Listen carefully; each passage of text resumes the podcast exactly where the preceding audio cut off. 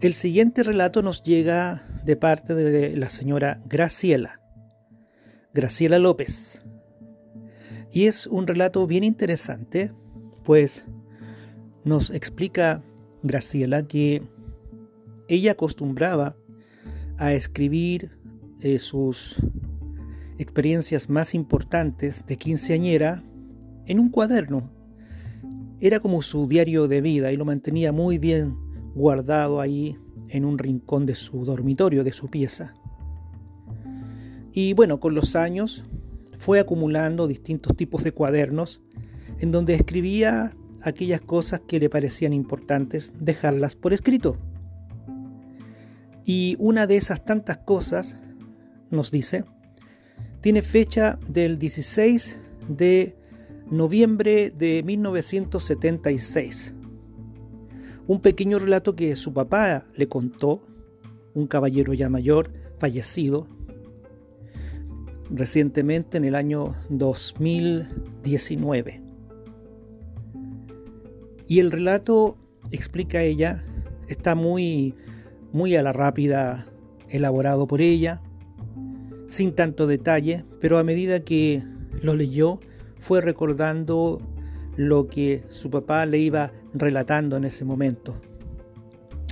Y le añadió tal vez aspectos relacionados con las emociones y los sentimientos que posiblemente él tiene que haber sentido en esa experiencia y que ella también seguramente sintió, tratando de recordar aquello que ella misma había escrito ya hacía muchos años atrás. Cuenta entonces que un día el papá llegó muy, muy cansado. Habitualmente llegaba a tipo 6 de la tarde de su trabajo, pero en aquella oportunidad llegó mucho más temprano, antes de las 4 de la tarde. Y venía muy cansado. Era invierno, hacía frío, pero llegó bastante irritado, extrañado y realmente confundido.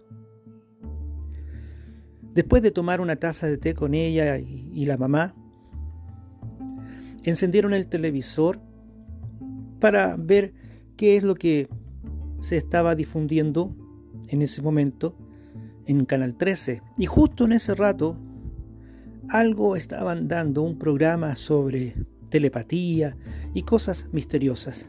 No recuerda ella el nombre del, programa ni de los locutores, pues era muy joven. Pero el papá rápidamente subió el volumen porque necesitaba escuchar aquello. Y al término del programa, de manera extraña, apagó el televisor y la mamá y ella quedaron extrañadas, pues era inusual que él hiciera eso. Era una falta de respeto. Cortar el televisor, apagarlo, dejando a la audiencia ahí sorprendida, a su madre y a ella. Y procedió a contarles lo siguiente. Él había tomado el metro en la estación San Pablo, pues vivían en la comuna de Loprado, a pocas calles de la estación San Pablo, línea 1. Por aquellos años, 1976, existía solamente la línea 1 del metro aquí en Santiago de Chile. Y estaba el comienzo de la estación San Pablo y al final estación Moneda es decir, no eran más de 10 estaciones. Hoy día hay muchas más, más de 40. Pero en aquel tiempo solamente había 10 estaciones de metro y una sola línea. Por lo tanto,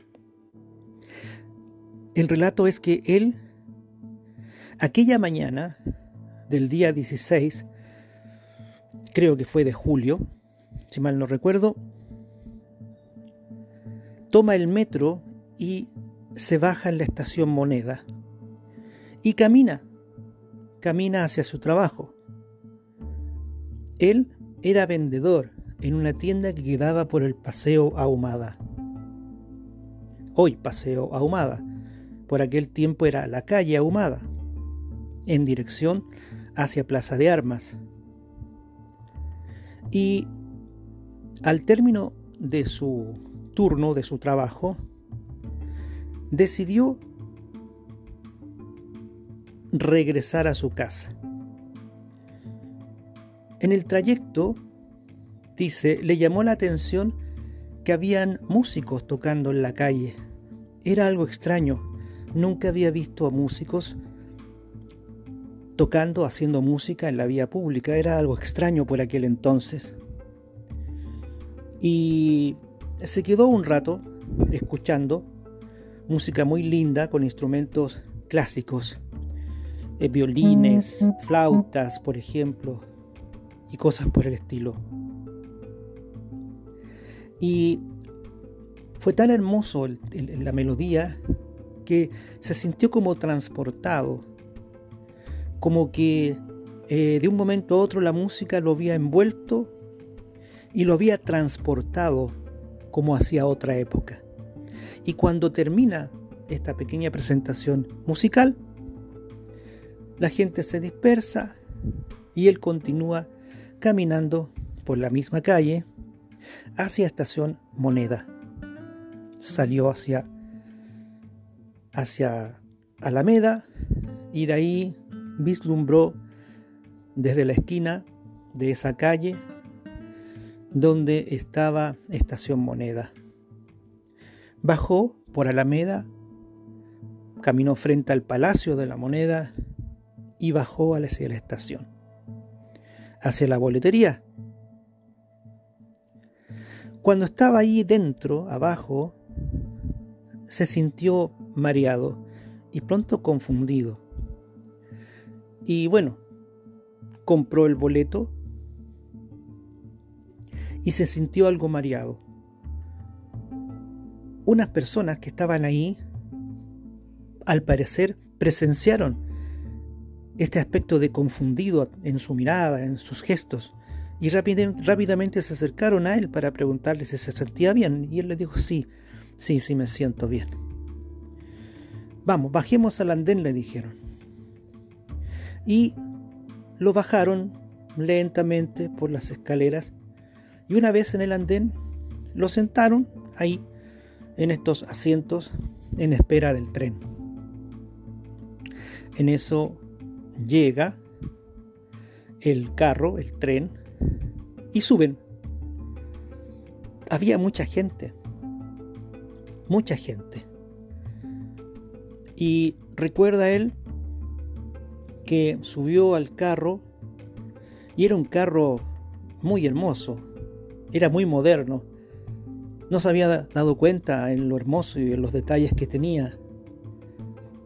Y lo encontró fabuloso y una señora le dio el asiento, él se sentó y el carro emprendió el viaje y de pronto siente una voz al, rato después, a medida que van pasando las estaciones, de pronto siente una voz que anuncia la estación próxima. Él no tiene noción exactamente de cuánto tiempo ha transcurrido ahí sentado en el metro mientras éste se desplaza. Y de pronto la voz dice, atención pasajeros, próxima detención, estación Manquehue. Estación Manquehue. Y él queda sorprendido, pues ya estaba habituado a ir y venir en metro todos los días por su trabajo. Y no le sonaba el nombre Manquehue. Extraño. Entonces miró a su alrededor y dijo, bah, me equivoqué. Yo tengo que ir eh, hacia San Pablo le dijo a una de las personas que estaba sentado a su lado. Entonces el caballero que estaba a su lado le dice, entonces bájese aquí, en esta estación, y cambia de andén. Ah, se puede hacer eso, pero claro, señor le dijo, Usted baja, busca la opción cambio de andén y pasa por encima de la línea del tren. Siguió el consejo del pasajero y al cabo de un rato estaba parado en el andén y le pregunta a otro que viene muy apurado para salir de la estación. Le pregunta cómo poder cambiar hacia el otro lado y él le dice, aquí está, mire, yo lo acompaño. Y suben y ahí encontró el letrero que decía cambio de andén. Y cambió de andén. Y tomó el, el tren de regreso. Quedó muy extrañado, pues a medida que el tren iba de estación en estación, habían otros nombres de estaciones que él no conocía. Hasta que de pronto, por el altavoz anuncia próxima detención, estación La Moneda. Y él queda sorprendido. Ahí estaba la estación, a la cual supuestamente él había subido hacía un rato atrás. El viaje continuó.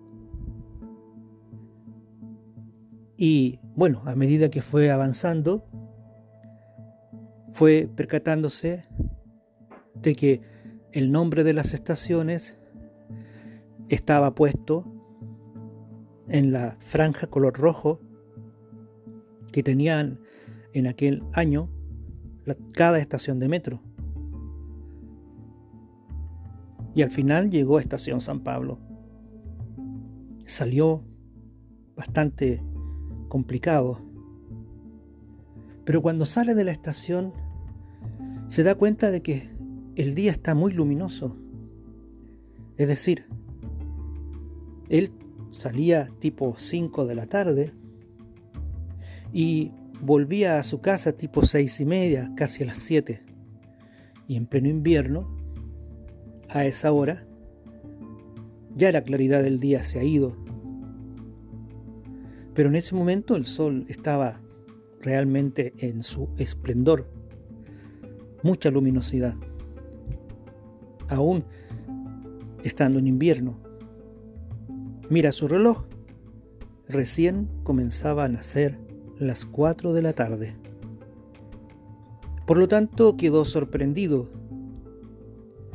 y caminó hacia su casa confundido, algo alterado, algo nervioso, algo que no podía dar una exacta respuesta en su mente para explicar lo que había sucedido.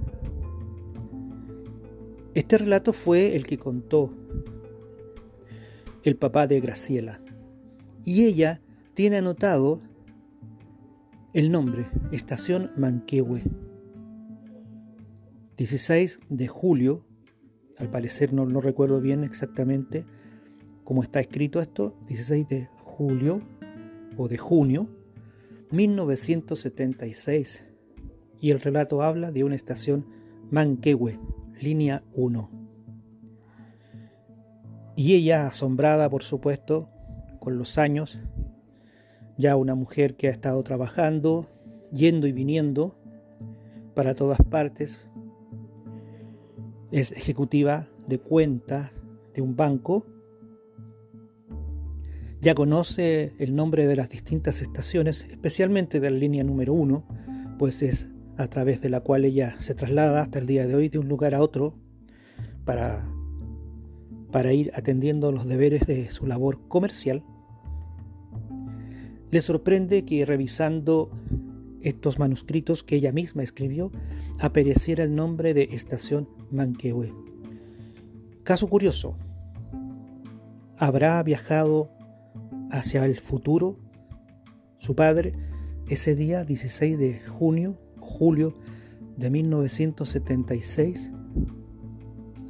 Ella era una adolescente, no puede dar mayores explicaciones. E interesante habría sido tener la versión de ese caballero ya fallecido. Pero el tema es interesante y es digno de relatarlo acá, en nuestro pequeño espacio de misterios, relatos y lecturas de misterio. Este fue un relato de Malmus Rassab.